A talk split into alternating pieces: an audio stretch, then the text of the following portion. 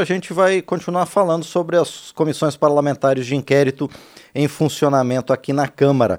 Agora sobre a CPI das Americanas. Depois de quatro meses de atividades, a comissão concluiu as suas investigações nesta semana, sem indicar possíveis culpados pela fraude de perto de 20 bilhões de reais na companhia varejista. O relator da comissão, o deputado Carlos Chiodini, do MDB de Santa Catarina, decidiu não imputar responsabilidades pela fraude fiscal multimilionária da empresa, mas sugeriu uma série de projetos para aprimorar o mercado financeiro e coibir irregularidades em companhias. E o deputado já está conosco para fazer um balanço dos trabalhos da CPI e explicar as principais conclusões do seu relatório.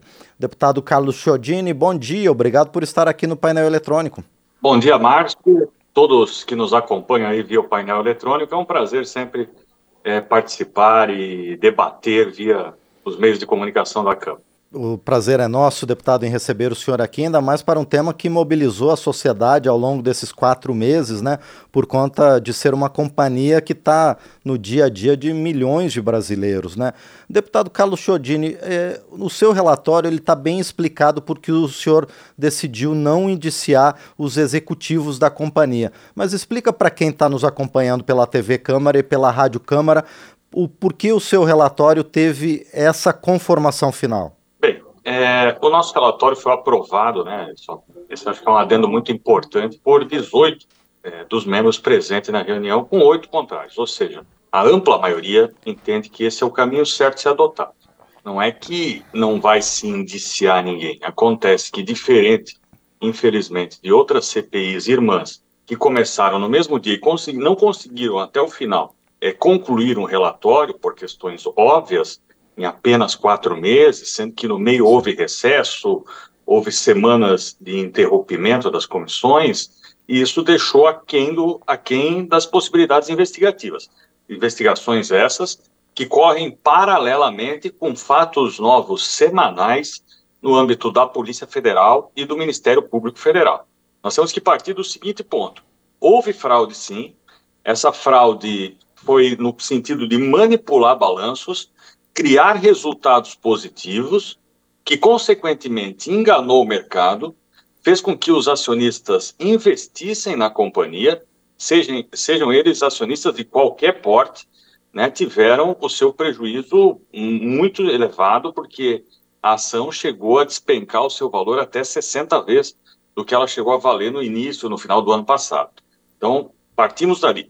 Essa fraude contábil foi comprovada que ela vinha é, de duas operações essenciais. Primeiro, os títulos de risco sacado, que são as compras predatadas, né, onde o agente financeiro, leia-se os bancos, é, trocavam né, essas ordens de compra é, para os fornecedores e que somam só nessa operação praticamente 20 bilhões de reais. Uhum. As outras operações são de cunho é, de gerar resultado via bonificação de propaganda, o famoso VPC, né, que é um, um, uma forma de utilizar esse meio é, no varejo brasileiro e contabilizava essa bonificação com um valor muito além daquilo que realmente era. Então, Sim. é uma operação deficitária, uma operação que gerava prejuízo, acabava no seu balanço, né, com a anuência ou mesmo depois de passar pelo crivo dos auditores, é, dos contadores, acabavam dando é, resultado positivo e iludindo o mercado de uma forma em geral. Né? Então, se nós formos a, a miúde em todos os detalhes, é, tem muita gente, de certa forma, envolvida. Acontece que, com os fatos novos que eu colocava, é, quando a gente vê pessoas fazendo acordos de colaboração premiada no âmbito do Ministério Público Federal, os ex-diretores executivos, três deles já afirmaram. Né? Quando a gente vê o SEO, por mais de duas décadas, não está no Brasil e não está voltando, não atendeu a nossa convocação é, para vir depor. Quando a gente se depara com esses fatos, é evidente que ainda é prematuro você apontar foi essa, aquela, aquela pessoa ou todas as pessoas imagináveis. Então, por prudência né, e respeitando o prazo, para que o relatório fosse votado, né, nós encerramos apontando é, a, a, existência dessa fraude, a necessidade de, de investigar com mais profundidade e também criando alguns mecanismos né, que vão, de certa forma, aperfeiçoar o mercado de capitais daqui para frente, né, que vem por meio de projetos de lei que, inclusive, já foram é, protocolados, é, que eu posso aqui elencá-los. Né, mecanismos como a criação da figura do informante premiado no âmbito das empresas privadas, onde uma pessoa, seja um gerente, um simples funcionário dessa empresa, ou de qualquer outra que esteja cometendo um ato ilícito, possa é, denunciar no âmbito cabível e depois, com essa denúncia comprovada, ele ser premiado. Hoje essa figura é conhecida, infelizmente, como dedo duro e se ele fizer isso, ele não consegue mais é, colocação de trabalho em local algum. E essa já é uma prática muito usada no exterior. Nos Estados Unidos, ela tem aumento anual do número de, de casos assim registrados, inclusive de diversos países acabam denunciando no canal de denúncia lá, inclusive do Brasil. Né? Então, nós criamos aí a figura é, da tipificação do crime é, de gestão fraudulenta, que não era também é, previsto no nosso Código Penal. Então, essa é a segunda proposta. Nós é, estamos, por via projeto de lei, dando força ao auditor independente acessar os sistemas de crédito do próprio Banco Central, para que ele não dependa exclusivamente é, das informações vindas da companhia, ele sim possa é, ter, vamos, acesso a esse sigilo bancário e fazer o seu julgamento, porque a companhia pode falar uma coisa, o auditor recebe essa informação de boa fé e certifica ela, né, enquanto esse caso é muito, muito, muito explícito que ocorreu é uma má fé é, na entrega Sim. desses dados e levando o auditor aí até a cometer um erro, que é o que os próprios auditores falaram. Né? E também estamos solicitando é, maior orçamento estruturação, é, mais servidores, mais é, conteúdo tecnológico para uma autarquia muito importante, que é a Comissão de, é, de Valores Mobiliários, a CVM, que é uma autarquia ligada ao governo federal, mas que, pasmem, hoje ela tem um terço do orçamento que já teve em 2014, sendo que o mercado aumentou múltiplas vezes. Todo dia nós vimos aí IPO é, de novas companhias, outros produtos financeiros, que são certificados pela CVM, que conta para atender todo esse mercado brasileiro com apenas 400 servidores em média é, nos últimos anos e acaba que é visível que não consegue dar toda a atenção devida a essa grande demanda. Então, é, foi dessa forma que a CPI se encerra, com a aprovação é, do relatório, respeitando os prazos, ouvindo o máximo possível de pessoas. Muitas vezes, isso aqui é uma crítica é, construtiva, é, nós perdemos tempo e reuniões com pessoas que nós convocamos, que vieram munidas de habeas corpus, que não falavam nada.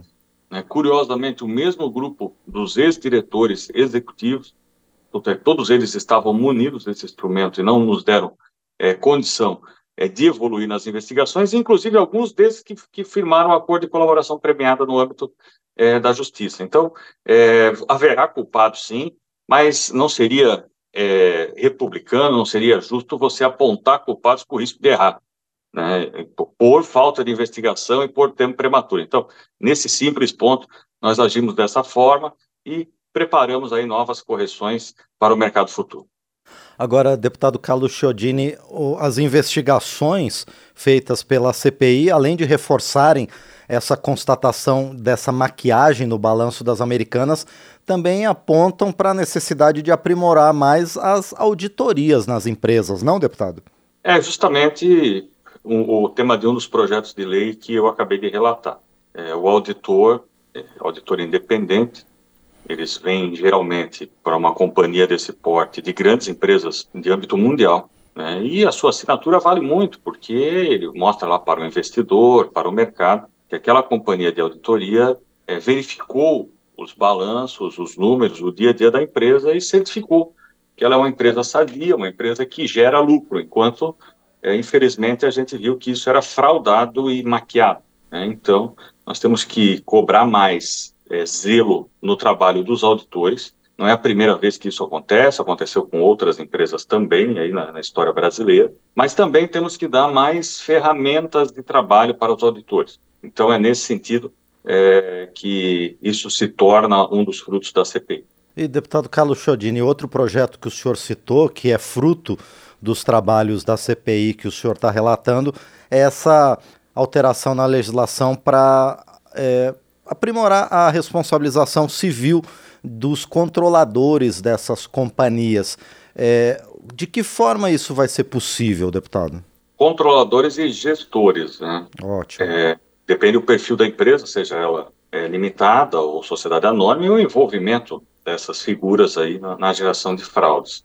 Nós é, criamos esse artigo específico, emendamos um artigo a mais no Código Penal brasileiro é, para tipificar esse crime. Isso é algo que também o tempo já poderia ter nos trazido, acabou não trazendo, agora chegou a hora. Já passou da hora, talvez, em termos de segurança do mercado, e eu tenho muita expectativa que esses projetos que, que a gente acaba de elencar, eles serão rapidamente analisados é, pela sua pertinência, importância e urgência é, na Câmara dos Deputados e posteriormente no Senado Federal. Perfeito. E com relação à Comissão de Valores Mobiliários, que o senhor também citou, deputado Carlos Chiodini, esse aprimoramento nas ações da, da de, desse, dessa autarquia ligada ao governo federal não vai apenas é, é, consertar o que, que tem acontecido, por exemplo, nas americanas, mas pode também evitar que novas fraudes aconteçam.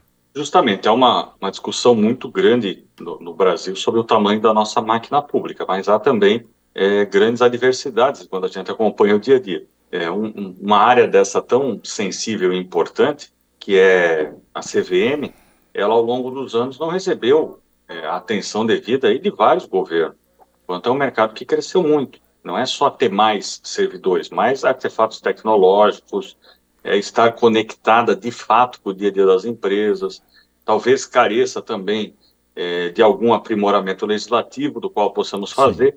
Mas nós precisamos abrir essa discussão com a CVM, né, que hoje é, tem a sua sede no Rio de Janeiro, acabou, de certa forma, isso é uma crítica é, pessoal é, e construtiva também, mas ficando distante do mercado, é, principalmente esse mercado de capitais que é sediado em São Paulo, distante do centro do poder, né, que é Brasília, e a demanda dela aumentou significativamente. Então, nós precisamos é melhorar essa relação, melhorar no sentido de dar mais condição de trabalho a esse órgão tão importante, Sim. tão relevante para a sociedade que é a CV. E, deputado Carlos Chodini, como é que fica a situação de quem foi efetivamente prejudicado por essa fraude? Os pequenos acionistas, principalmente, e também os fornecedores e os trabalhadores das lojas americanas. É, vale citar que uma das preocupações que nós tivemos também foi a sobrevivência da empresa não podemos usar aí o, o poder legislativo brasileiro como palco é, de, uma, de um espetáculo acusatório né, que colocaria essas pessoas já numa situação difícil, numa situação muito pior. Então, os trabalhadores, segundo os dados que levantamos, continuam as vagas de trabalho, não precisa ser as mesmas pessoas, mas as vagas de trabalho Sim. continuam igual, até um pouco superior do que o mesmo período do ano passado. Né? Os fornecedores a maioria deles não ficaram com saldo a receber. Quem acabou ficando com saldo a receber foi os bancos, devido à recorrência dessa operação de risco sacado. E alguns fornecedores, sim, de maior vulto, que não utilizavam dessa prática, acabaram ficando. Os bancos, num valor muito expressivo, né, estão procurando com o administrador atual, via recuperação judicial, encontrar um acordo né, que o fluxo de caixa dessa companhia, que é uma companhia importante no Brasil, ela é líder é, no e-commerce, no marketplace, tem mais, tem milhares de lojas de rua. Então estão encontrando uma forma é, de, a partir desse denominador comum, propor um acerto de pagamento dessa dívida bilionária em bancos. Então é, são passos também que o tempo irá solucionar e estamos torcendo que a empresa possa se reestabelecer e que esses investidores, que infelizmente já amarguraram prejuízo, tenham seu prejuízo é, diminuído não seja um prejuízo tão expressivo ou até é, revertendo essa situação no melhor dos cenários. Muito bem, nós conversamos com o deputado Carlos Chiodini, do MDB de Santa Catarina, ele que apresentou o relatório que foi aprovado pela Comissão Parlamentar de Inquérito que investigou as fraudes contábeis na companhia Lojas Americanas. Deputado Carlos Chiodini, mais uma vez, muito obrigado por participar aqui do painel eletrônico e parabéns por esse trabalho de quatro meses aí que aponta caminhos né, para tornar mais seguro esse segmento do mercado. Muito obrigado, deputado. Obrigado, Márcio, à disposição e muito grato pela, pelo acompanhamento né, que a Câmara fez desses trabalhos ao longo dos tempos. Perfeito, mais uma vez agradecemos então ao deputado Carlos Chiodini, do MDB de Santa Catarina, conosco aqui no painel eletrônico.